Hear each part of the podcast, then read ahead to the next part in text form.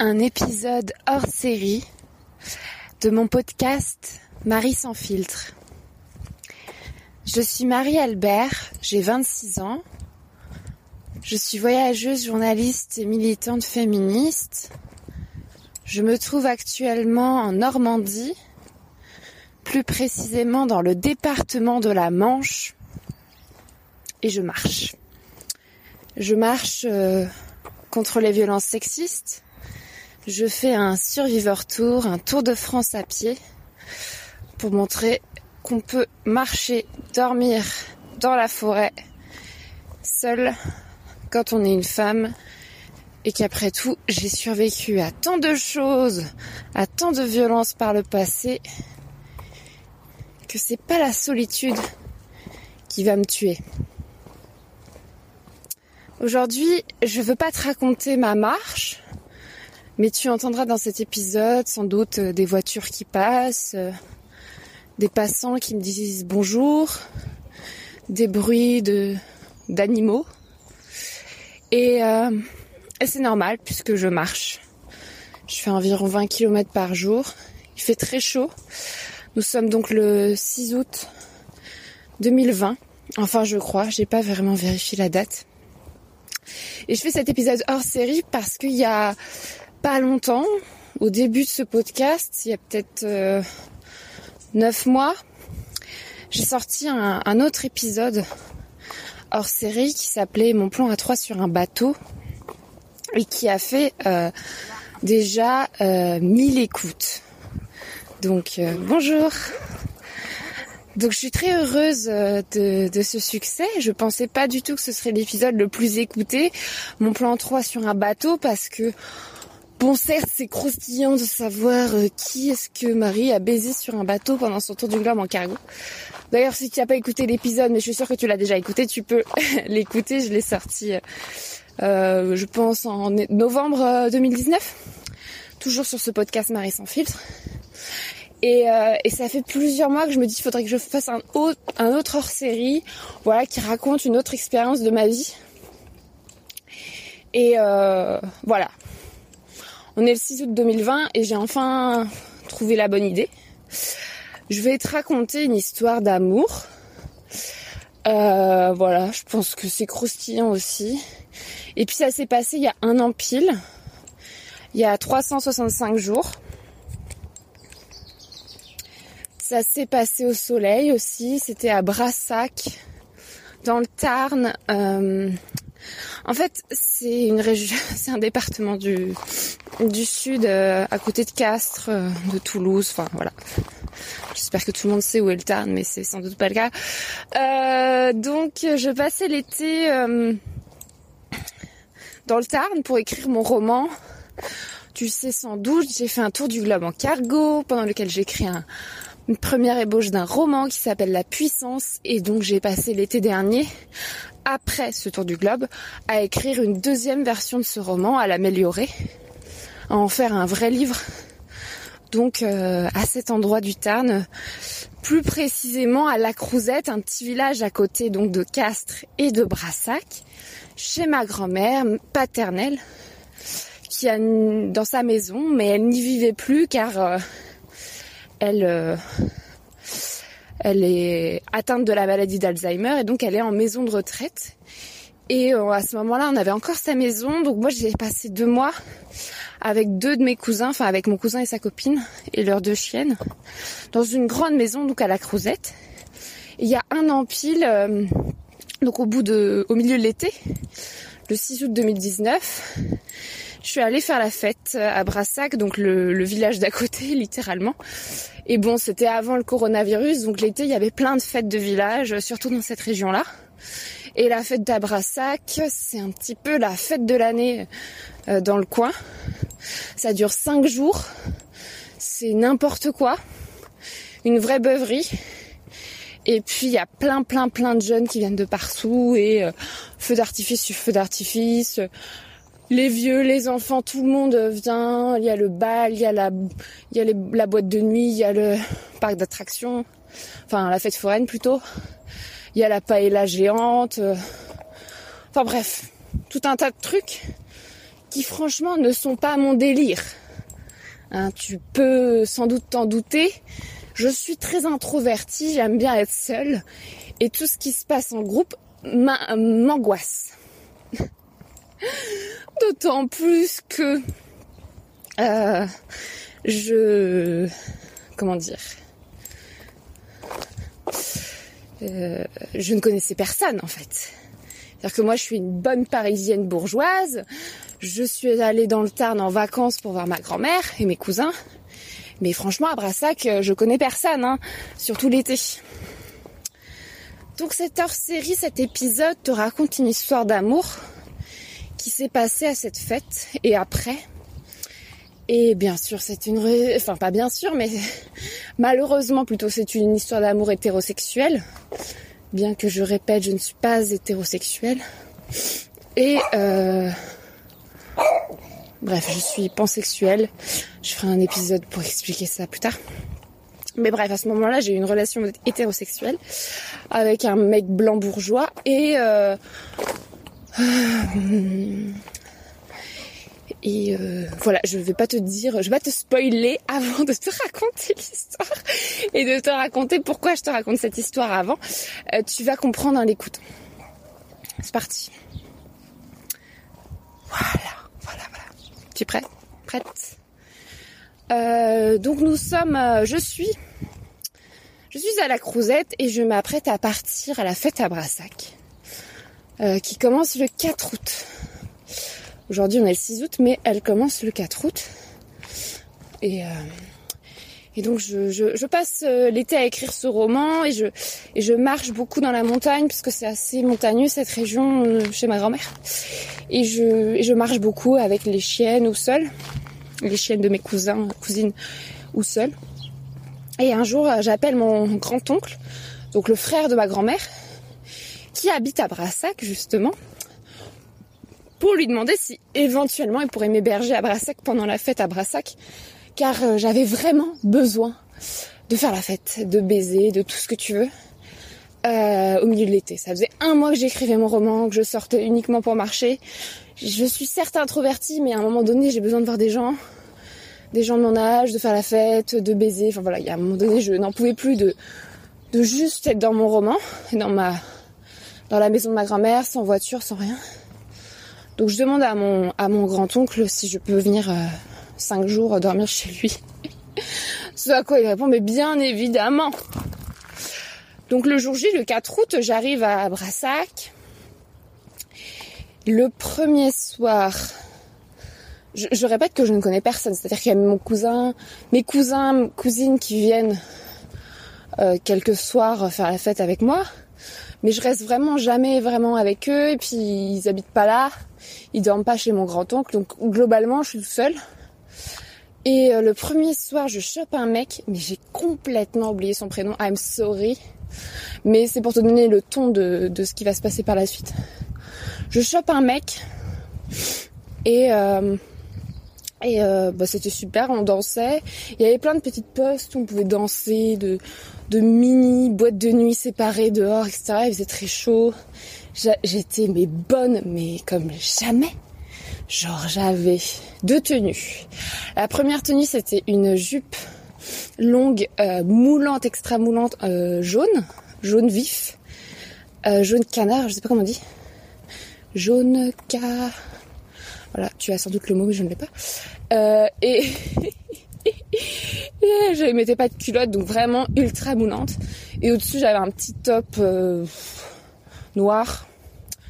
Voilà, ça c'était ma première tenue avec bien sûr mes mes filas, mes baskets filas.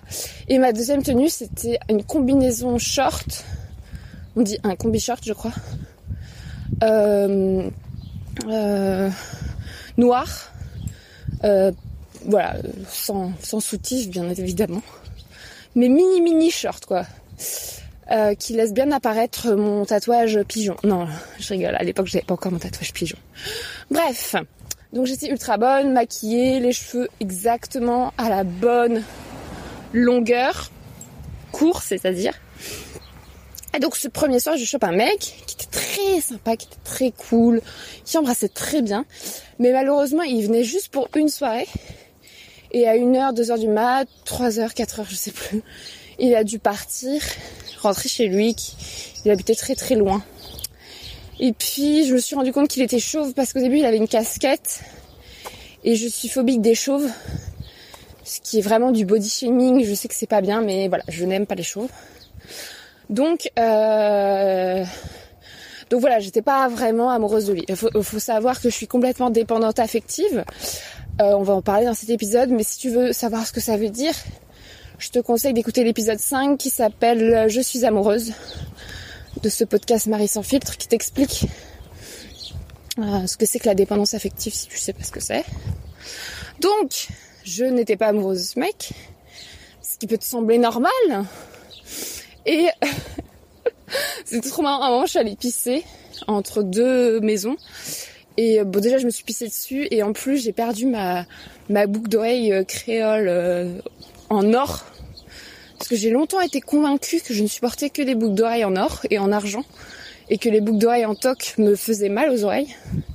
Ce qui s'avère totalement faux. Mais bref, il y a une période pendant laquelle je portais que de l'argent ou de l'or parce que je supportais pas autre chose. Donc, la seule paire de boucles d'oreilles en or que j'ai acheté de toute ma vie, et eh ben j'en ai perdu une à la fête à Brassac. Donc j'étais dégoûtée, mais j'étais ivre morte. Donc bref, le mec trop sympa m'aide à chercher ma boucle d'oreille. Alors ça peut te sembler totalement normal, mais vu les mecs qui vont arriver par la suite dans l'histoire, c'est assez exceptionnel quand même les mecs qui rendent service. Donc ce mec disparaît et euh, et bah je m'en fous. Parce qu'il est chauve. Mais, c'est pas sympa. Et c'est pas une question que ça, c'est aussi que je sais pas. Euh, je voulais juste m'amuser quoi. J'étais pas, j'étais pas en mode dépendance affective à ce moment-là. Et donc euh, je je continue à la fête. Attention, il y a un tracteur qui passe. Oh my god.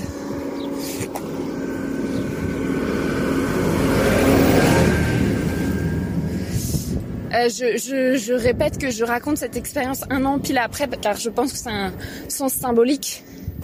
Effectivement, ce cadre idyllique de la nature normande n'est peut-être pas parfait pour ton écoute, mais je pense que c'est quand même assez drôle.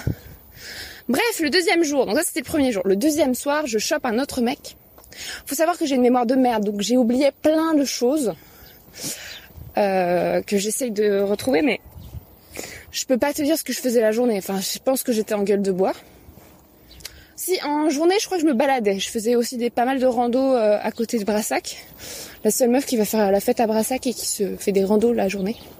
ça fait bien passer les gueules de bois les randos.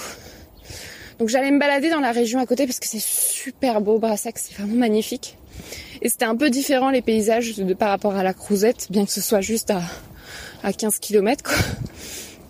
Et, euh, et, donc le deuxième soir, je chope un autre mec. Donc tu vois, ça te donne aussi le ton de mon de ma motivation à choper des mecs blancs insupportables. Non, je rigole, c'était gentil. Enfin, le premier était gentil. Le deuxième, c'était un enfer. Je me suis retrouvée, je ne sais pas comment, je sais même pas comment je l'ai chopé. Je crois que je l'ai chopé pareil à la même euh, mini boîte de nuit. Et en fait, bon, déjà, il me plaisait pas, mais en plus, il dormait au camping. On s'est retrouvé dans les toilettes du camping. Je me suis retrouvée à le sucer. J'étais en train de pisser sur la cuvette des chiottes. Et le mec voulait que je le suce. Et moi, j'adore sucer. Et je sais pas, je l'ai fait. Alors que franchement, c'était pas très agréable de sucer un mec dans les toilettes dégueulasses d'un camping euh, dans la nuit. Et je me rappelle en fait qu'après le mec a insisté pour me pénétrer dans les toilettes et que je lui ai dit au moins 15 fois non. Et qu'il insistait quand même et qu'à un moment il m'a tenu. Enfin, il n'a pas essayé de me violer, mais il a essayé de me convaincre et de me retenir. Et j'ai dû vraiment lui dire non, non, non, non, non, non. Et sortir des toilettes. Enfin, tu vois, à un moment donné, je me suis sentie menacée. Et on sort des chiottes. Et, enfin, tu vois, je l'avais déjà sucé. Donc déjà, le mec, il devrait être content, quoi. Même si ça a duré que deux minutes, euh, enfin lui il m'a rien fait. Hein. Bien sûr. Et donc on sort des shots et après on a une discussion et j'étais en mode j'étais hallucinée. On était bourrés mais quand même. Je lui dis mais tu te rends compte que tu as essayé de me forcer en fait. Enfin. Donc voilà, j'ai essayé de lui expliquer le consentement. Je sais plus trop ce qui en sorti. Juste que c'était un connard parce qu'il comprenait pas, qui remettrait en question euh, mon ma lucidité. Il il était pas d'accord. Un gros macho quoi. Donc ok, donc là trop choquée et genre pendant tout le reste de la fête à Brassac j'ai essayé de l'éviter mais je crois que je l'ai revu un jour. Et tu vois ça fait ça me faisait vraiment ça me faisait vraiment l'émotion de ah ça c'est un agresseur. Tu vois quand je le voyais les jours suivants j'étais en mode ah ça c'est un agresseur. Donc c'est c'est sûr que ce qui s'est passé dans ces chiottes de camping n'était pas du tout safe après, voilà, tout le monde va me dire, mais en même temps, meuf, d'où tu t'enfermes dans des chiottes de camping avec un inconnu? C'était se forcer qu'il allait t'arriver ça. Mais en fait, moi, j'adore pisser devant des mecs et des meufs. Enfin, j'adore pisser en groupe. Et je suis exhibitionniste. Faudrait que je fasse un épisode sur ça aussi parce que c'est grave. Et donc, bref, donc je voulais juste pisser dans les chiottes et lui, il m'a juste accompagné. Et les chiottes, elles étaient hyper grandes. À aucun moment, je pensais qu'il allait avoir envie de me pénétrer dans des chiottes lugubres. Mais apparemment, c'était son délire. Ça, c'était le deuxième jour. Va falloir que j'accélère hein, parce que là, on est déjà à 16 minutes et il s'est toujours rien passé. on arrive au troisième jour, c'est bon. Là, on est le 6 août, c'est bon, c'est bon. Ah non Parce qu'en fait, ce qui s'est passé, c'est que le, le soir du deuxième soir, du deuxième jour, j'ai chopé donc ce mec euh, dont je me rappelle absolument pas du prénom euh, dans ses chiottes. Donc, on a commencé à s'embrasser avant ça. Bref, on a dans les chiottes, machin. Je lui ai expliqué le consentement, elle a pas compris. Et après, je suis retournée à la mini boîte extérieure. Je sais pas comment expliquer, cet endroit. C'est une sorte de bar extérieur qui diffuse de la musique, pas des boissons. Et on est tous en train de danser devant le DJ, mais c'est juste dehors. Et il y a plusieurs stands comme ça dans le village. Bref, je sais pas comment on dit. Et là, je dansais, et là, il y a un mec qui me regarde et euh, qui me fixe mec plus grand que moi, qui était déguisé en je sais pas quoi. Ah oui, ce soir-là, il était déguisé en beauf. Donc il avait une sorte de coupe mulet et tous ses potes aussi. Et il était mal habillé, tu vois, en t-shirt à carreaux, euh, chemise à carreaux, enfin je sais plus, un truc de beauf, un peu. Et, euh, donc le mec me fixe. Euh, je mets ça sur le compte de l'alcool, mais c'était vraiment très malaisant, quoi. Et puis moi, au bout d'un moment, je me dis bon, je peux le pécho. Mais comme j'avais déjà pécho l'autre, j'étais pas très chaude pour pécho un deuxième mec le même soir, vu ce qui venait de se passer. Donc je le regarde et puis je me dis ah non, il est chauve, c'est sûr. Parce qu'il avait un bonnet et je me disais les mecs qui mettent des couvre-chefs, c'est forcément pour cacher une calvitie. Donc je me dis non, il est chauve, il est pas beau. Donc voilà, je lui ai souri, on a parlé deux secondes, mais on se comprenait absolument pas, on n'arrivait pas à s'entendre avec la musique ou je sais pas, il criait pas assez fort. Moi, je pense. Donc je pars. Le lendemain, je me lève. C'était le samedi, donc 6 août, on y arrive. Je me lève, je vais dans le centre du village. Et en fait, j'étais pote avec un mec qui ressemblait à Jack Sparrow dans Pirates des Caraïbes. Enfin, qui était déguisé en Jack Sparrow, si tu veux, en Johnny Depp. Et donc, euh, qui faisait du maquillage. Je sais que ça n'a aucun sens. Mais son, il était maquilleur et là, il était venu maquiller les enfants, les adultes. Tous les gens qui veulent être maquillés, quoi. Donc, euh, moi, j'étais devenue pote avec lui. Hum, il me harcelait pas trop, ça va. Il était beau gosse, mais j'avais pas du tout envie de le choper. C'était juste un pote. Et donc, je me dirige vers lui. Et là, il y a un mec qui m'appelle, il fait Hé Et je me retourne et c'était le mec de la veille, le mec avec les yeux qui me fixe. Donc là, on va dire son prénom, hein. Euh... Ah non, parce qu'il m'a pas encore dit son prénom. Bref, je me retourne et je vois qu'il était déguisé en Jules César. Donc je me dis déjà, c'est quoi ce délire? La veille, il était en beauf, là, il est en Jules César. Et il avait plus la coupe mulet, tu vois, il s'était coupé les cheveux. Et tous ses potes, pareil, avaient changé de coupe de cheveux et s'étaient tous déguisés en romain. Waouh Donc tu vois, moi, c'est pas du tout mon délire. C'était que des mecs. Donc tu vois, ce genre de boys club qui va en groupe à la fête à Brassac depuis 15 ans, depuis 25 ans, et qui euh, boit de l'alcool, uniquement de l'alcool durant la journée et la nuit, qui dort dans un garage pourri et euh, et qui se déguise en n'importe quoi. Donc je dis hey, je vais voir mon pote Jack Sparrow. Et là, il était samedi midi, samedi peut-être 14h, j'en sais rien.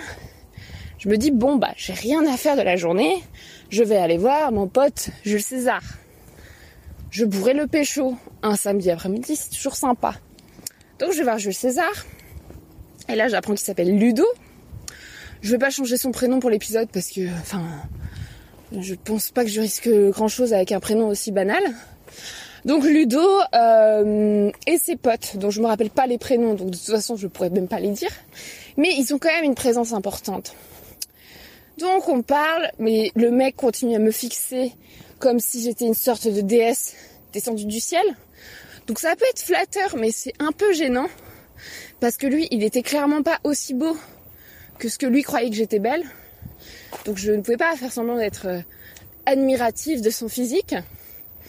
Bon, il a les yeux bleus clairs, mais moi je suis pas du tout délire euh, mec blanc, grand, main, maigre. Enfin, j'aime bien les mecs blancs, grands, maigres, mais qui soient châtains et aient les yeux clairs, ça non. Moi, je préfère euh, les yeux marrons, c'est très bien. Donc les yeux, ça ne me fait aucun effet. Donc j'étais en mode, ok, il a des beaux yeux, bah super. Ça fait un pour un pour lui, mais moi j'en ai rien à battre.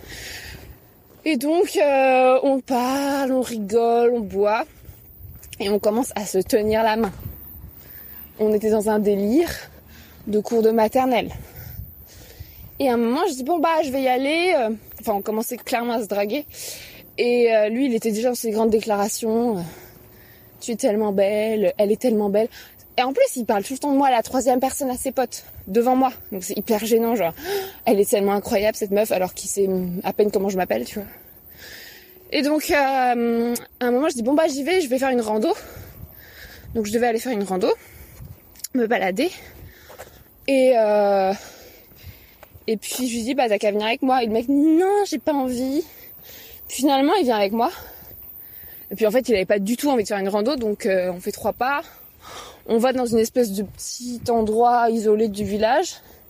Et là, le mec me roule, une énorme paloche. Donc moi, je suis au septième ciel et surtout quand il m'a roulé une pelle, j'ai ressenti des trucs. J'avais des trucs dans le bas-ventre, si tu vois ce que je veux dire, qui se mettaient à fourmiller. Donc je me dis, ah bah cool, pour une fois que j'embrasse un mec et que je ressens un truc. Donc voilà. Et après on s'est posé au bord de, la rivière, parce qu'il y avait une rivière. Et, euh, on buvait une bière. Et puis, euh, à un moment donné, on commence à vouloir traverser la rivière. Lui, il grimpe sur l'arbre. Apparemment, il est très fort pour grimper sur les arbres. Attention, tracteur Voilà, tracteur. Euh, il est très fort pour grimper les arbres, mais moi c'est pas du tout mon délire. Donc moi ce que je fais c'est que je pisse dans la rivière. C'est plutôt dans mon délire de pisser devant les gens, comme tu le sais. Donc je pisse dans la rivière et j'avais ce jour-là. Donc la veille j'avais ma jupe jaune top noir et ce jour-là j'avais donc le 6 août j'avais mon combi short noir. Et là on, sort de la rivière et le mec me dit j'ai envie de te lécher la chatte.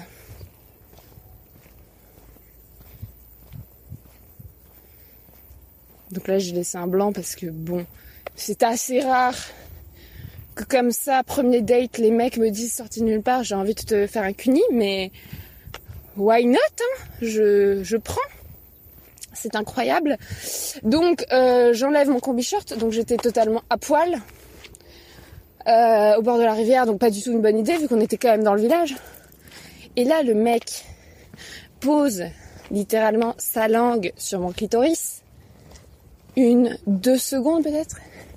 Et là, il entend du bruit, donc des gens qui parlent pas loin. Il se relève et il fait Ah non, mais ça va pas le faire. Donc voilà, ça c'était à peu près euh, l'apogée euh, de son dévouement à mon clitoris pendant toute notre histoire d'amour. Bref, j'arrive à te spoiler. Euh, voilà, je me rhabille, je pars faire ma rando. Et le soir même, je fais ma rando. Je vais chez mon oncle. Et en fait, j'avais l'anniversaire de ma cousine dans le village d'à côté, où je devais aller puis revenir. Donc je me dis, je vais me pimper comme jamais pour ma cousine et surtout pour Ludo parce que je vais le revoir ce soir. Donc euh, je mets ma jupe moulante jaune, mon top noir et surtout je me maquille mais enfin la totale, tu vois, yeux charbonneux, euh, crayon noir, eyeliner, mascara, rouge à lèvres. Je sors, je vais pour aller euh, prendre la voiture de mon cousin pour aller à la fête de ma cousine, l'anniversaire. Et je passe dans le centre du village et là, qui je vois Ludo et je lui fais un petit bisou. Et le mec me regarde et me dit mais. Tu vois, il m'avait même pas reconnu, tu vois, tellement j'étais pimpée. Il en mode oh, mais t'es trop belle, mais elle est trop belle. Toujours la troisième personne. Moi j'étais en mode. Donc là, je suis déjà dépendante affective comme tu peux l'imaginer. Le mec, je le connais, je le connais exactement depuis 20 heures peut-être. Et je vais à l'anniversaire de ma cousine. Et pendant tout l'anniversaire de ma cousine, j'étais trop contente, mais pas pour ma cousine. J'étais contente parce que je savais que j'allais revoir Ludo. Donc voilà, je fais mon intéressante. J'envoie des messages, mais enfin, je sais pas à qui j'envoie des messages car je n'ai pas le numéro de Ludo. Et puis j'ai qu'une hâte, c'est de revenir à la fête. Donc je tanne tout le monde pour dire bon, on y va, on y retourne, on y retourne, on y retourne. Et donc à minuit, je me ramène à la fête, à Brassac, après l'anniversaire de ma cousine, et je trouve Ludo avec un pote en train de fixer autre chose. Ludo fixe des trucs. Donc là, il n'était pas en train de me fixer, il était en train de fixer quelqu'un d'autre. Des gens qui faisaient je sais pas quoi. Et tu vois, je me pointe devant lui, j'étais toujours pimpée comme jamais. Le mec ne me calcule pas. Il était fixé sur autre chose. Donc là, j'aurais déjà dû me mettre la puce à l'oreille, mais ça ne l'a pas fait. Enfin, après, c'est pas grave qu'il soit fixé sur autre chose, mais tu vois, ça a vraiment duré 10 minutes pour que je que j'arrive juste à lui dire bonjour quoi. Le mec n'en avait rien à foutre que je sois revenue. Donc au bout de 10 minutes, il me recalcule à nouveau. Et j'étais en mode OK, qu'est-ce qui se passe? Il était ivre mort. Donc moi je me dis bah je vais me mettre une énorme race avec lui. Donc je me mets une énorme race. Et on s'embrasse et on s'embrasse et on parle, machin. Et après, on va sur le pont, sur la rivière. C'est un vieux pont, pas grand monde passait. Et là, le, je fais en sorte que le mec me pénètre. Euh, toujours habillé en Jules César. Euh, alors qu'il y avait des gens qui passaient juste à côté. Donc le mec me pénètre, bah, personne ne le voyait, tu vois. Le mec me pénètre, mais c'est moi qui le fais, sans capote, sans rien. Enfin bref, sachant que j'ai une, tu sais, une que j'explique dans l'épisode euh, Je souffre de vaginisme. Donc je, ne, suis clairement pas fan de la pénétration, mais je ne trouve rien de mieux que de faire de la pénétration sur ce pont avec un inconnu sans capote. Après on va dans un parc et euh, et là on fait de la vraie pénétration allongée etc. Toujours c'est moi qui prends l'initiative. Toujours et totalement euh, excité, consentant, d'accord, motivé. Et euh, voilà. Bah, enfin, je peux pas dire si c'était bien ou pas, je me rappelle pas. Je pense pas que j'ai joui. Je pense pas que c'était incroyable. C'était la pénétration et ça me faisait mal, quoi. Peut-être que ça me faisait pas encore mal, je sais pas. Et puis après, je me, c'est que des flashs, hein, tu vois. Je me ramène, on se ramène dans le centre du village à nouveau pour retrouver ses potes. Et puis finalement, au bout du compte, on se retrouve euh, dans le garage où ils dorment tous là. Et euh, bah, Ludo il dort pas là, mais on y vient après. Donc on se retrouve dans le garage où ils dorment tous et ses potes sont pas là. Et nous on va à l'étage du garage et on prend une chaise. Et là on refait de la pénétration sur la chaise. Bon là euh, on est, je te raconte l'histoire un an après, donc euh, si tu veux, on est le 6 août 2020. Euh, je raconte peut-être aussi ça parce que ça fait 4 mois que j'ai pas baisé. Donc ça me semble fou d'imaginer qu'il y a un an pile, je baisais euh, 4 fois le même jour. 5 fois, 6 fois, bref. Je reviens à ce garage. Donc on était dans le garage, on fait de la pénétration sur la chaise. Et là je me dis, je vais me bourrer la gueule. J'étais déjà ivre morte, mais là je me dis, il y avait de la vodka, il y avait plein d'alcool et moi j'adore la vodka. Donc je me dis, bah, je vais me bourrer la gueule à la vodka. Parce que eux, ils étaient tous ivres morts et moi, j'étais toujours dans le contrôle, tu vois. Je me suis dit, bah, j'en ai marre. J'ai envie de me mettre une énorme race, de plus, de plus être lucide, d'avoir un trou noir. Enfin, idée idée très intelligente. Donc je bois de la vodka, de la vodka, de la vodka. Et là, tous ses potes arrivent. Donc non, il ne s'est pas passé un viol en réunion. Ce qui aurait pu se passer, hein, mais non. Donc ses potes arrivent, donc on ne faisait plus de pénétration à ce moment-là, il y a des limites quand même. Et puis euh, je décide de me mettre à poil. je sais pas ce que je fais. Exhibitionniste, il faut vraiment que je fasse cet épisode sur l'exhibitionnisme, c'est grave. Donc je me mets à poil, ils sont d'accord. Et puis finalement ils se mettent tous à poil, eux aussi. Donc en fait c'était peut-être le moment le plus drôle de ma vie. C'est-à-dire que j'étais littéralement à poil, assise sur le dos, mais on faisait rien, devant ses potes qui étaient en rond autour de nous, assis par terre, à poil. Voilà, tout simplement. Et, euh... en fait, je me rappelle de rien. En fait, je me rappelle de rien. Ils m'ont expliqué le lendemain ce qui s'était passé. Je me rappelle, hein, j'ai pas, enfin, je pense pas euh, avoir oublié des trucs vraiment, mais je sais pas trop ce qu'on a fait. Je crois que j'ai commencé à danser, à lever les jambes pour leur montrer ma chatte. Enfin, ça n'avait aucun sens. Et puis voilà, c'était trop drôle, on n'arrêtait pas de rire. Et puis au bout d'un moment, on se rhabille. Moi, j'étais ivre morte. Et en fait, Ludo, il y a ses parents qui habitent dans le village. Et lui, il dort, euh, enfin, il a une camionnette où il y a un matelas dessus. Donc, on est allé dans sa camionnette qui était dans le jardin de ses parents à 7 heures du ah, on était peut-être 4 euh, du mat. Et là, on a refait de la pénétration vaginale, toujours. Et puis, on s'est endormi. Et là, on rentre dans les moments sont intéressants. à 7h du mat, le mec me réveille et me dit Non, là, meuf, il faut que tu partes. Et je dis quoi? Pourquoi? Bah, parce qu'il y a ma famille, j'ai pas envie qu'ils te voient, qu'ils t'entendent, qu'ils nous entendent et tout. Ils, vont se lever tôt et tout ils vont pas comprendre pourquoi je suis pas dans mon lit, euh, dans la maison et tout. Donc euh, je me fais foutre dehors et euh, je vais me coucher chez mon oncle. Alors là, je me lève quelques heures plus tard. Tu peux pas imaginer la gueule de bois en fait, c'est impossible. C'était le dimanche, la fête durait encore trois jours. Et j'étais dans un état, mais j'ai jamais autant souffert de la gueule de bois. C'était horrible, il faisait 30 degrés. c'était atroce. Et je me lève pour aller dans le centre du village je mange un truc et tout. Et là, je vois Ludo et ses potes. Alors ce jour-là, ils étaient déguisés en encore autre chose. Mais je serais incapable de te dire quoi.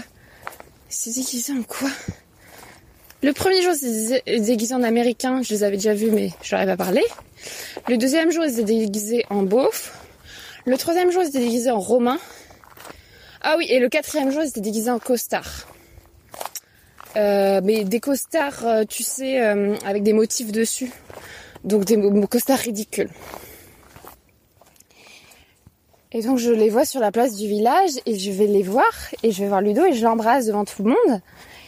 Comme si, et puis il est hyper choqué, comme si personne ne savait qu'on baise ensemble, quoi. Comme si, comme si on s'était péché la veille, bah le, le, le lendemain ça n'a plus aucune valeur.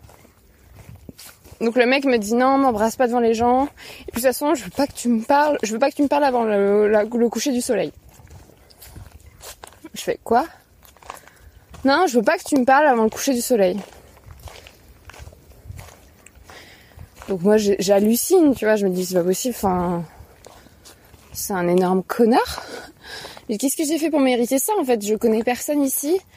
Euh, on a passé des moments fous je suis totalement folle amoureuse de lui, ou plutôt dépendante affective, et j'ai une énorme gueule de bois, et là le mec me dit globalement de pas lui l'adresser la parole avant la coucher du soleil. Et c'est même pas le fait de me dire que je vais devoir attendre qui me saoule, c'est le fait que il décide ça unilatéralement, quoi, que ce soit lui qui décide euh, quelle place j'occupe dans sa vie, quoi. Et à ce moment-là, c'est aucune. Donc euh, je fais les 100 pas. Et puis un peu plus tard, euh, je le harcèle. Je, l'emmène dans le garage. Et là, on refait de la pénétration. Toujours à mon initiative. Et là, il jouit. Et, ou alors je le suis. Non, pénétration, je crois. Et là, il me dit non, mais je veux vraiment plus que tu me parles avant le coucher du soleil. J'ai envie d'être avec mes potes et puis à ma famille aujourd'hui, à la fête. Je veux pas qu'il me voit avec toi. J'étais mais j'étais hallucinée. Donc j'étais trop triste, je pars et je pars faire une autre rando. Mais j'ai vraiment un problème avec la marche à pied. Euh, j'étais dans un état, j'ai jamais autant souffert, j'avais tellement la gueule de bois. Et à un moment donné, je suis montée, en plus je suis montée en haut de la montagne. Et en redescendant, il y avait la rivière, je me suis baignée dans la rivière, ça faisait trop du bien, il y avait tellement chaud. Mais bon, globalement, c'était une journée horrible. Et puis arrive le coucher du soleil. Et là, je vais voir le mec. il voulait toujours pas me parler. Puis je reviens une heure après. Puis là, il voulait un peu me parler. Puis petit à petit, il me parle de plus en plus. Et puis à un moment donné, on s'isole, on va au bord de la rivière, il fait nuit, on regarde les étoiles, puis on commence à se rouler des gros patins, puis on commence à faire l'amour, pénétration. Et là, pour la première fois, je jouis. Non pas parce qu'il me fait jouer, mais parce que je me masturbe en même temps le clitoris avec les doigts pendant qu'il me pénètre vaginalement. Puis après, on regarde les étoiles, on parle de nos vies. Il me raconte enfin ce qu'il fait dans la vie et où il habite. Il habite à Bayonne, c'est pas du tout la porte à côté. Surtout que moi j'habite à Paris. Et, il n'habite pas du tout à Brassac et dans trois jours il retourne à Bayonne quoi. Ok. Puis on revient dans sa camionnette chez ses parents. Là on est trop trop amoureux et euh, on dort ensemble. Et puis le lendemain, je sais pas s'il me fout dehors, je pense que oui. Ou je pars de moi-même plutôt. Et là, il me dit, euh, je vais venir te chercher à 13h59. Parce que je lui ai demandé, on fait quoi demain, tu vois, je sais plus comment ça s'est passé, mais le lundi, la fête est un peu morte. Donc ses, ses amis sont déjà partis. Donc, euh, donc, euh, donc il me dit bah je vais t'emmener dans un endroit surprise, euh, je viens te chercher à 13h59. Donc moi je vais me coucher. Et puis à 13h59, euh, je, je, je me dis il va jamais venir, tu vois. Je regarde par la fenêtre, j'étais au bout de ma vie, j'étais prête. Et à, et à 14h02, le mec arrive. J'étais en train de décéder, donc il arrive avec sa camionnette, j'étais trop contente, et puis je vais dans sa camionnette, et puis il m'emmène au lac. Il y a plein de lacs sauvages là-bas, et puis, euh, ou pas du tout sauvages, des lacs créés par des barrages plutôt. Et donc on se pose sur une plage sauvage au sens qu'il y avait personne. Et euh, là c'était fou. C'était fou en fait. Il faisait beau, il faisait chaud. On était seuls au monde, il n'y avait personne. Je me suis baignée toute nue. Toujours pareil, hein. Et, euh, et meuf, je sais pas si c'est une meuf qui écoute ce podcast, mais bref, meuf, on a fait l'amour dans la, dans le lac. Enfin, plutôt, il m'a pénétré dans le lac. Et lui, il était debout. Tu vois, on avait de l'eau jusqu'à la taille. Jusqu'au sein, peut-être. Et il était debout, il me pénétrait et moi, j'étais allongée. Donc j'avais mes, mes, mes, jambes de chaque côté de son corps, il me pénétrait et moi j'étais allongée sur l'eau, en étoile de mer. C'était trop trop bien. Et après, on parlait, on parlait, on parlait, on était sur les rochers, sur les galets, et après je l'ai sucé, et il a joui, et c'était incroyable, j'étais trop trop forte. Et après on est rentré, on allé à un autre lac, et je voulais faire la, je voulais qu'on baise, euh, qu'on baise à l'arrière de sa camionnette, mais il voulait pas. Et après on est rentré chez lui, et euh, je suis allée euh, manger avec mon grand-oncle. Euh, la, la paella géante, mais en fait il n'y en avait plus parce que j'étais en retard. Donc j'ai regardé mon grand-oncle manger la paella géante. Et après il m'a envoyé un message pour me dire, euh, parce qu'enfin on avait échangé nos numéros, et il m'a envoyé un message pour me dire, euh, viens, tu peux venir manger à la maison.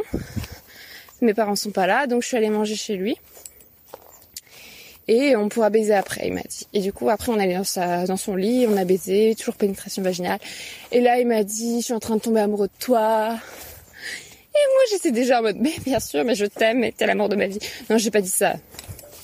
J'ai juste dit, je t'aime. Je pense, j'ai pas dit qu'il était l'amour de ma vie. À chaque fois, j'apprends de mes erreurs quand même. Mais bon, et après on sort et on regarde le feu d'artifice et il me dit ouais, tout à l'heure quand tu m'as sucé c'était comme euh, le feu d'artifice dans ma tête, c'était comme ça dans ma tête et tout. Moi j'étais en mode oui je sais, c'était trop bien mais toi tu m'as jamais fait de cunilingus. Ah oui, j'avais mes règles aussi. Oui, j'avais mes règles. On faisait de la pénétration vaginale et moi à chaque fois je devais enlever mes tampons. C'était l'enfer. Donc lui, il était toujours en mode Non, mais je peux pas te faire des cunilingus parce que t'as tes règles. Ah, ah, par contre, pour le pénétration, il n'y a aucun problème. Donc il était toujours en train de me dire Mais non, mais je te ferai des cunilingus incroyables quand tu auras plus tes règles. Et après, voilà. Je suis partie me coucher. Puis après, le lendemain, on devait se voir. Mais le lendemain, je rentrais à la Crouzette chez ma grand-mère. Parce qu'en fait, la fête était finie. Donc je rentre chez ma grand-mère. Et lui, il est resté encore quelques jours à Brassac, mais il avait sa camionnette, donc il est venu me voir à la Crouzette.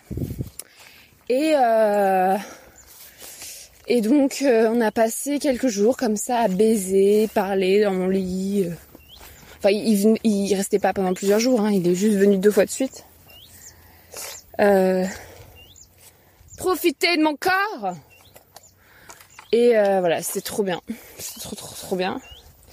Et j'étais trop amoureuse et il m'a donné une infection urinaire. Mais oui À force de faire de la pénétration sans capote et, euh, et de faire n'importe quoi. Forcément, j'ai eu une infection urinaire. Bon, à la fin, on mettait des capotes, mais bref, ça ne change rien. J'ai eu une énorme infection urinaire, j'étais au bout de ma vie. Bien sûr, le mec n'en avait rien à foutre. Voilà, voilà. Ah, on arrive bientôt à la fin de l'histoire. Donc, jeudi. Donc mardi il est venu, jeudi il est venu. Donc mardi il est venu, mercredi mon infection urinaire. Après j'ai pris l'antibiotique et puis jeudi il est revenu. Et puis vendredi matin il est parti. Et pour toujours. Donc en fait euh, on, s'était dit. En fait il m'a dit. Donc voilà, que j'étais une femme extraordinaire, qu'il était en train de tomber amoureux, qu'il n'avait jamais ressenti d'amour avant dans toute sa vie, qu'il n'avait jamais été amoureux, que c'était fou ce qu'on vivait, blablabla, bla, bla, bla, toujours à me fixer, toujours à me faire me sentir la reine du monde. Et moi, comme tu l'as compris, j'étais plus en mode euh, consommation de sexe. Voilà. Mais j'étais quand même folle amoureuse de lui, enfin c'est ce que je croyais. Alors qu'au final, je, ne le connaissais pas, hein. enfin voilà. Ça faisait 4 jours qu'on se connaissait. Et, euh, et il me dit, je vais t'écrire une lettre. Parce que je lui dis, mais euh, comment on fait pour la suite et tout? Il m'a dit, bah, tu sais, j'aime pas trop les textos, j'aime pas trop donner de nouvelles. Mais je vais t'écrire une lettre. Et moi, je lui dis, bah, tu sais, dans trois semaines, euh, je vais partir à Bilbao pour, pour faire chemin de Compostelle à pied. Et bah, sur le chemin de Bilbao, je peux m'arrêter quelques jours à Bayonne. Et il me fait ouais, ouais, carrément. Donc, euh, donc voilà, il, me quitte en me disant ça, je vais t'écrire une lettre. Et puis, euh, et puis voilà, moi après je pars en week-end euh, chez des potes. Quand je lui envoie un message, il met environ 4 jours à me répondre, donc moi je deviens complètement folle. Mais tu vois, je, me, je me rattachais à l'idée qu'il allait m'écrire une lettre. Et puis il me dit c'est bon, j'ai écrit la lettre, je l'envoie et tout. Et là commence l'enfer que tu avais prévu, prédit. C'est-à-dire que je retourne après le week-end chez mes, enfin la semaine, j'ai passé une semaine chez des potes au bord de la mer, super. Je retourne chez ma grand-mère pour finir mon roman. Et là, mes cousins n'étaient plus là. Donc j'étais toute seule dans la maison. Et j'attendais la lettre. Et tu vois, je sais pas si t'as déjà attendu une lettre, parce que c'est plus trop un truc d'aujourd'hui d'étendre des lettres. Mais en fait, j'en étais au point où j'allais vérifier la boîte aux lettres toutes les trois heures et que je savais exactement à quelle heure devait passer le, le, le facteur et qu'à chaque fois que j'ouvrais la boîte aux lettres, il y avait tout un montage dans ma tête pour me dire non mais il y aura rien, non mais c'est pas grave, non mais ça veut rien dire, non mais ce sera demain, non mais là c'est pas possible. J'ai reçu. Oh il m'a rien envoyé, mais c'est sûr c'est un connard, mais en fait il a jamais envoyé la lettre, mais en fait c'est il m'a jamais aimé, mais en fait il me ment, mais en fait je suis vraiment une trop conne. Mais pourquoi je fais ça? Je suis pas censée être féministe. Voilà. La lettre n'arrive pas, il ne répond plus à mes messages, les jours passent, les jours passent, les semaines passent, les semaines passent, et je me rappelle très bien que j'étais tellement mal, j'étais au bout de ma vie, j'étais tu sais en, bah, en dépendance affective totale, carence affective totale. Je, je, prenais des bains, enfin tu vois, en fait j'avais rêvé tout l'été que mes cousins partent parce qu'ils étaient, parce que je les supportais pas. Donc j'étais toute seule dans la maison. Moi j'adore être seule. J'avais rêvé tout l'été d'être seule. Là, j'étais seule dans la maison. J'avais presque fini mon roman. C'était bientôt le départ pour Compostelle. Il faisait beau. J'étais pote avec tout le village. Euh, je, je vivais ma meilleure vie. Je pouvais prendre des bains. J'adore prendre des bains. Et je me rappelle, hein, plusieurs soirs, j'étais dans mon bain et, et je me disais, mais, mais, mais j'ai envie de mourir. Enfin, je me disais pas vraiment ça, mais j'étais ténaillée par la peur, par, par la culpabilité, par la honte par l'angoisse. J'y pensais tout le temps, tout le temps à cette lettre, tout le temps. Tout le temps, tout le temps, tout le temps, tout le temps, tout le temps. Et, euh, et c'est pas que je voulais recevoir la lettre parce que euh, je voulais euh, apprendre quelque chose dans cette lettre.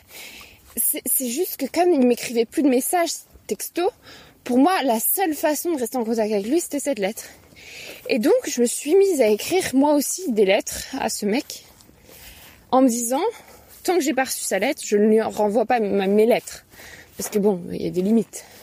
Donc j'écrivais des lettres, j'écrivais deux, trois pages par jour euh, de lettres. Que je me disais, bah, je lui donnerai, je lui enverrai que quand j'aurai reçu sa lettre à lui. Et donc en tout, j'ai écrit 27 pages. 27 pages. Que j'ai prises en photo, heureusement. Donc j'ai des traces. Si tu veux voir de délire sur euh, mon amour pour lui, notre relation magnifique, mais tellement difficile, mais machin truc. Et tout ce que je lui en voulais, tout ce que je le remerciais, machin. Et, euh, et puis au bout d'un moment, j'ai arrêté d'y croire. J'ai arrêté d'y croire parce que au bout de deux semaines où le mec n'a pas envoyé la lettre, ou je, plutôt je ne l'ai pas reçu, je me dis bon bah là il l'a pas envoyé, je crois que c'est suffisamment clair, il, reçoit, répond plus à mes messages et moi j'ai quand même une faculté de résilience assez énorme, donc je souffre pendant deux semaines, ok, mais à un moment donné je passe à autre chose, tu vois la vie continue. Donc ce, week-end-là, je vais, euh, remonte dans le nord pour aller au, mariage de ma cousine, d'une autre cousine, d'une autre partie de ma famille, à Verdun, donc en Lorraine. Donc je vais au mariage de ma cousine avec mes parents et tout. Donc là j'oublie totalement euh, Ludo. Et puis après, je reviens euh, pour une semaine à, la Crouzette pour finir mon roman et préparer les dernières euh, choses pour mon départ à Compostelle. Et là, en revenant à la Crouzette dans la voiture, je, je reçois un texto de Ludo, la lettre à la main qui vient de poster en me disant désolé, j'avais pas je trouvais plus, j'avais pas trouvé de poste, j'ai pas pu la poster avant, j'ai, j'ai pas osé, machin. Donc le mec invente toutes sortes d'excuses comme quoi il y a eu le G7, il y a eu le G7 à, Bayonne, à Biarritz, donc toutes les postes étaient fermées, je sais pas quoi, bref. Donc moi j'étais dégoûtée, j'étais absolument dégoûtée parce que j'étais en train de passer à autre chose. Et non, le mec me, me, me l'envoie cette putain de lettre que j'attends depuis trois semaines. Je reviens chez mes parents, quelques jours après, je reçois la lettre. Ma mère ou mon père me, l'attend, j'en ai parlé à tout le monde de cette lettre en plus. Je l'ouvre. C'était trop mignon, il avait mis... Oui, il avait fait une rando dans les Pyrénées, il l'avait écrit, écrite pendant sa rando dans les Pyrénées. Et euh, c'était écrit sur une toute petite feuille euh, recto verso. Donc moi j'ai écrit 27 pages et lui 2.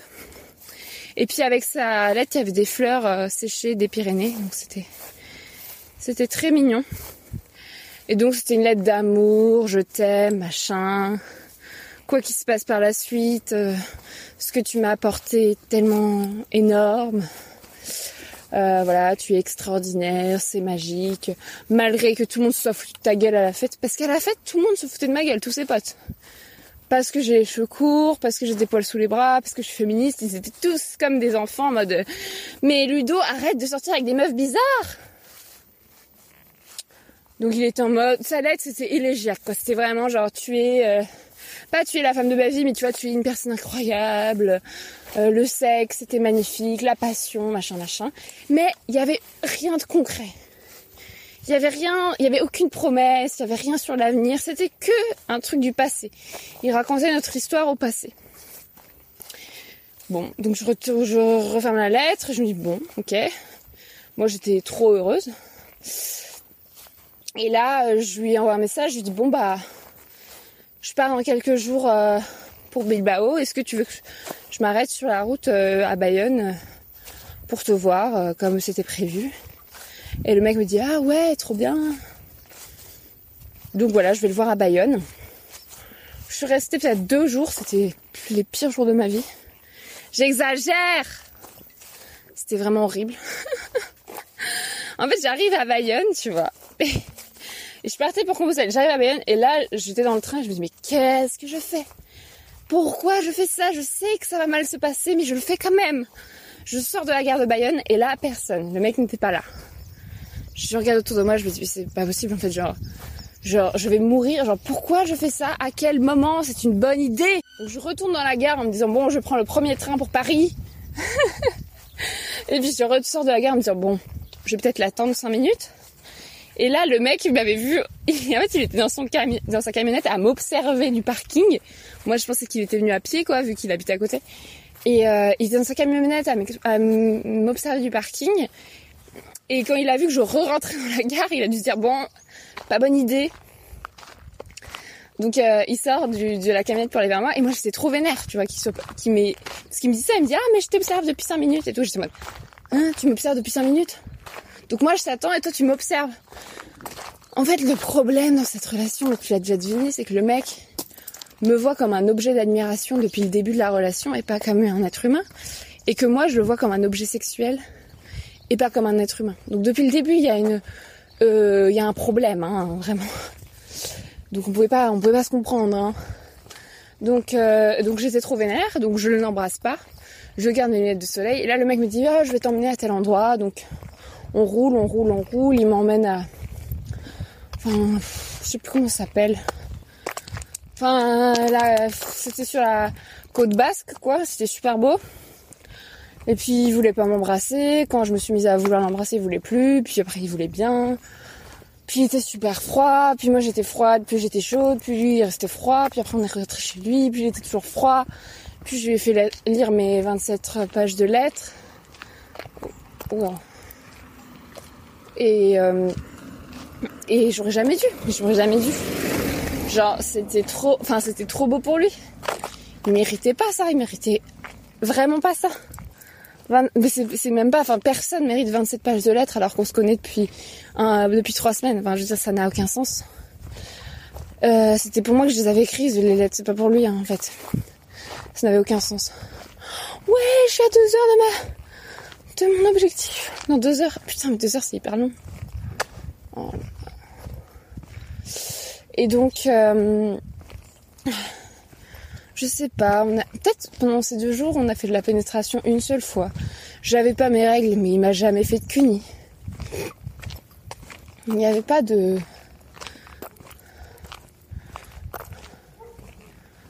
Il y avait rien. Il y avait vraiment rien. Puis le lendemain, je me rappelle, euh, j'ai très mal dormi. Le lendemain, il allait travailler parce qu'il est kiné il allait voir ses patients, patientes, et puis euh, je me suis allée courir dans Bayonne. Et puis je me suis posée à l'église de Bayonne. Et je sais pas, je me sentais pas bien. J'étais, j'étais trop heureuse d'être toute seule. Ça m'a, ça m'avait tellement pesé d'être avec lui.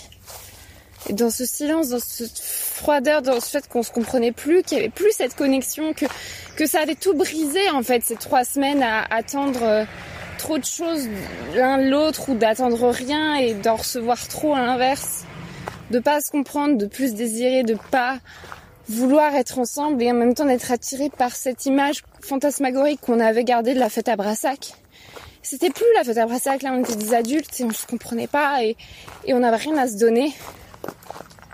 Et puis, euh, et puis euh, je suis rentrée, j'ai pris un bain et quand il est revenu du taf, il m'a même pas rejointe dans mon bain et puis il était froid, puis on allait boire des bières euh, sur le port, enfin sur le sur la, digue. On a vu le soleil couchant et on se comprenait pas et on n'était pas bien et on s'évitait. Et puis après, on est rentré, il a pris cette magnifique photo qui illustre l'épisode 5, Je suis amoureuse, où euh, je danse euh, seule sur la digue près du phare, donc avec le soleil couchant. Et qui montre, tu vois, que bah moi j'étais derrière lui en train d'attendre qu'il s'avance un peu pour être seul et danser tranquille. Et lui se retourne en mode toujours en mode admiration pour me prendre en photo. Enfin, on est vraiment dans ce dans cette relation qui n'en est pas une. Et puis après, euh, le lendemain, je suis partie euh, prendre le bus pour Bilbao et et puis voilà, enfin c'était fini, on le savait très bien. Il m'a dit qu'il pouvait pas me donner ce que je cherchais, blablabla. Et puis quelques jours après, je voulais plus lui parler, mais je lui ai envoyé un message pour lui dire de m'envoyer la photo qu'il avait prise parce qu'il me l'avait toujours pas envoyée. Puis il m'a mis, il a mis trois jours à me répondre comme d'hab. Il m'a envoyé la photo en me demandant Oh comment ça va? Puis voilà. J'ai plus jamais eu une nouvelle de Ludo. C'est une tristesse. Et après, euh, après, euh, je lui ai envoyé un message en décembre, des mois après, et il m'a jamais répondu. Juste pour lui demander des nouvelles. Pas répondu. Après, il y a des détails intéressants. Par exemple, euh, le premier soir où j'ai chopé, tu sais, le mec avec la casquette.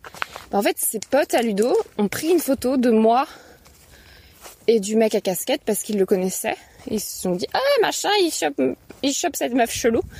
Et du coup, après, quand j'ai chopé Ludo, bah, forcément, euh, la photo a circulé en mode, ah, mais cette meuf, elle chope tous les mecs de la fête à brassard. Regarde, Ludo, elle a déjà chopé, elle a déjà chopé notre pote Bidule l'autre jour.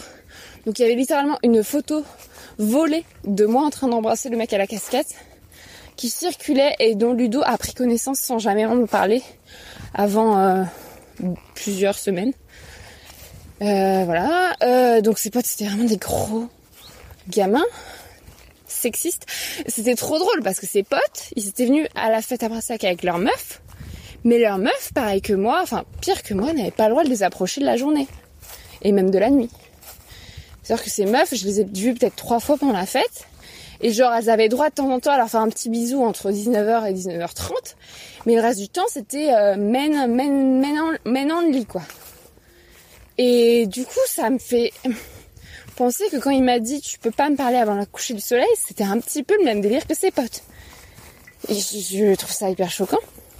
Ensuite, j'ai fait un texte sur mon blog Paula Sonic. C'est un blog sur lequel je raconte ma vie amoureuse et sexuelle. Et j'ai fait un texte, euh, genre vers le 17 août, ou peut-être avant, pour raconter ma souffrance et notre relation. Et, euh, et en fait, ses potes l'ont trouvé le texte, c'est-à-dire que je l'ai partagé, mais je veux dire, j'étais pote avec euh, ni Ludo ni ses potes sur les réseaux sociaux. Et ses potes sont quand même tombés dessus, l'ont lu, lui ont envoyé à Ludo. Enfin, toujours ce truc hyper malaisant. C'est un truc de fou. Euh, voilà. Euh, l'histoire est terminée. J'y pense aujourd'hui parce que c'est l'histoire entre guillemets d'amour, même si pas de l'amour, la plus forte que j'ai vécue ces dernières années.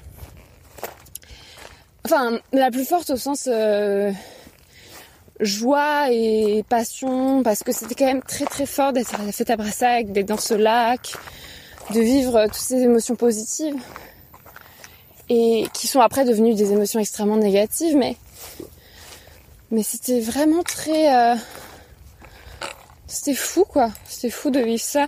Et c'était il y a un an pile et je me dis j'ai tellement... Il se passe tellement de choses et en même temps j'ai tellement pas du tout avancé sur cette question de la dépendance affective. Ça pourrait se repasser exactement de la même façon aujourd'hui. Mais ce matin je me demandais à moi-même si... Euh, quelle journée je préfère. Est-ce que je préfère cette journée euh, où je suis 30 degrés à marcher dans la campagne normande toute seule? Ou est-ce que je préfère la journée du 6 août 2019 où j'étais à la fête? Et où j'ai baisé dans tous les endroits de la ville euh, Ludo, où je me suis bourré la gueule à la vodka, où j'étais toute nue devant ses potes. Et en fait, je préfère aujourd'hui, c'est peut-être un peu facile, mais je préfère mille fois être ici, à souffrir, que être là-bas, à jouir en attendant de souffrir. Parce que je sais qu'ici, il n'y aura pas de souffrance autre que celle que je m'inflige à moi-même. Et que là-bas, il y avait cette souffrance qui allait arriver par la suite par surprise. Bon, c'est aussi moi qui me l'infligeais à moi-même, hein, mais bref. Voilà, en fait, je, voulais faire un grand épisode féministe pour t'expliquer pourquoi Ludo c'est une mauvaise personne.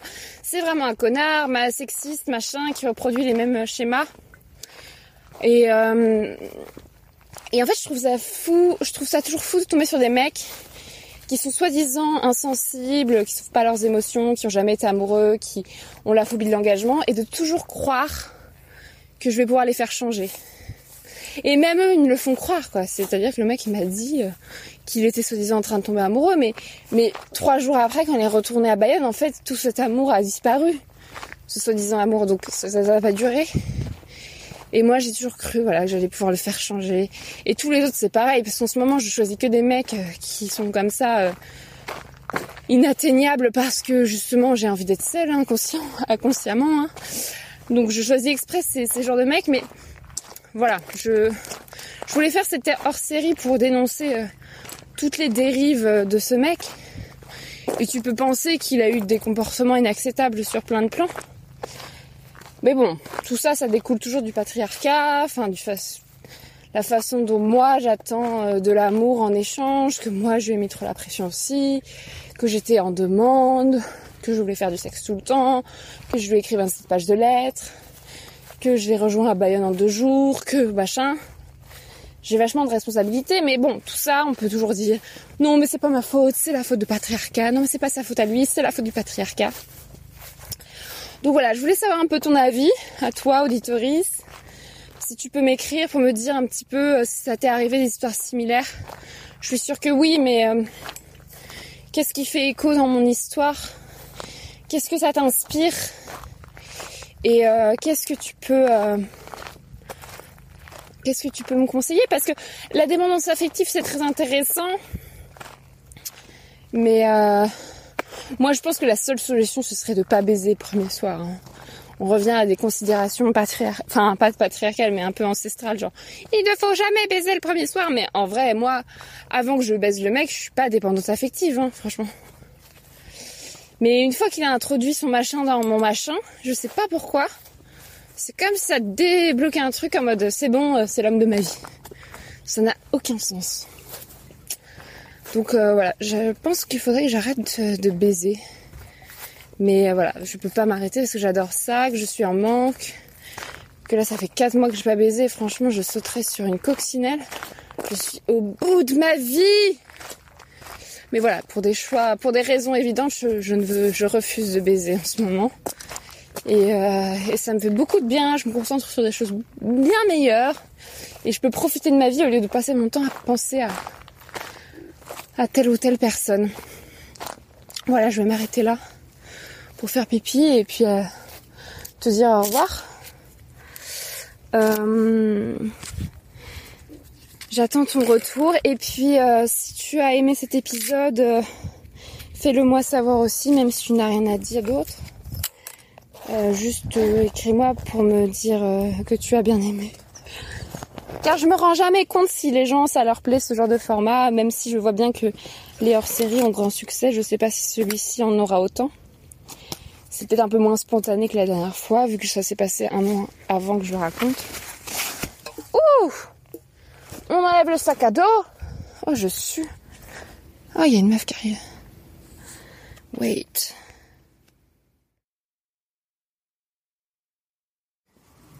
Oui, euh, je pense que j'ai fait une pause de plusieurs heures parce qu'en fait, ce qui s'est passé, c'est que j'ai rencontré une fille incroyable qui marche, qui a 30 ans, une femme qui s'appelle euh, euh, Angélique.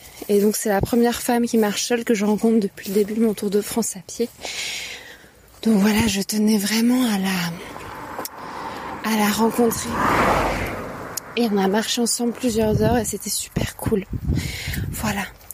Euh, ce que je voulais dire euh, pour finir, c'est qu'en fait, euh, nos histoires d'amour sont politiques. Je le répète toujours, l'intime est politique, le personnel est politique. Et à partir de nos expériences, notamment des histoires d'amour, on peut construire un nouveau monde, on peut se les échanger. moi, je suis pour qu'on raconte plus nos histoires d'amour surtout les ratés, je pense que c'est beaucoup plus intéressant que les réussis. Parce qu'en fait, la plupart des histoires d'amour sont ratées. Et euh, en fait, c'est pas, euh, pas négatif. Je sais que je fais tout un foin des émotions négatives et c'est pas cool à ressentir, mais en fait, les émotions négatives, ça fait partie de la vie.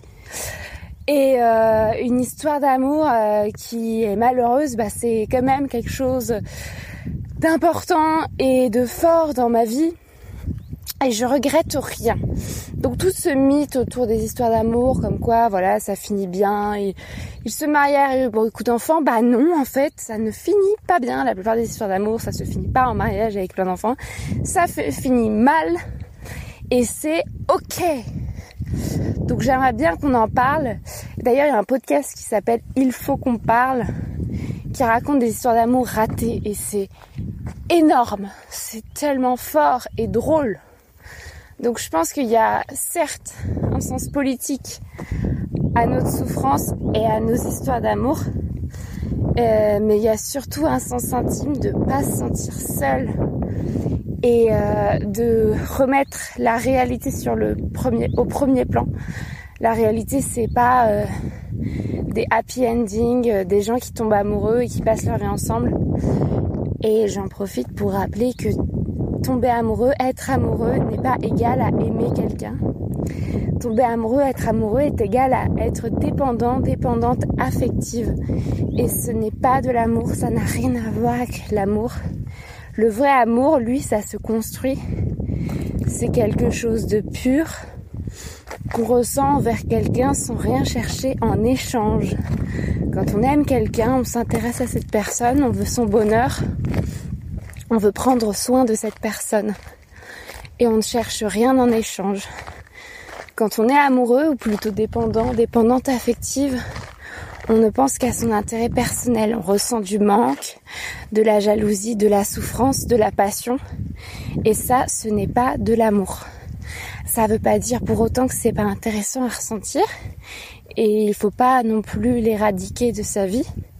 Mais il faut me rendre compte faut que je me rende compte que ce n'est pas le plus important et que ce n'est pas l'amour et que ce n'est pas grave. Voilà. Arrêtons de dramatiser les histoires. Partageons nos histoires. Faisons de nos histoires des armes politiques. Et euh, voilà. Euh, en attendant, euh, Merci d'avoir écouté. Euh, je t'invite à euh, mettre des étoiles à cet épisode, mettre des étoiles au podcast Marie sans filtre, le partager. Euh, merci pour tous vos messages, pour tous tes messages, pour tous les partages. Et surtout, n'hésite pas à commenter. voilà, qu'est-ce que je peux dire d'autre? Ah oui, j'ai toujours ma cagnotte Tipeee si tu veux. Ah là là, il y a un vent si tu veux faire un don pour soutenir ce podcast ou d'autres choses que je fais, comme ce Tour de France à pied.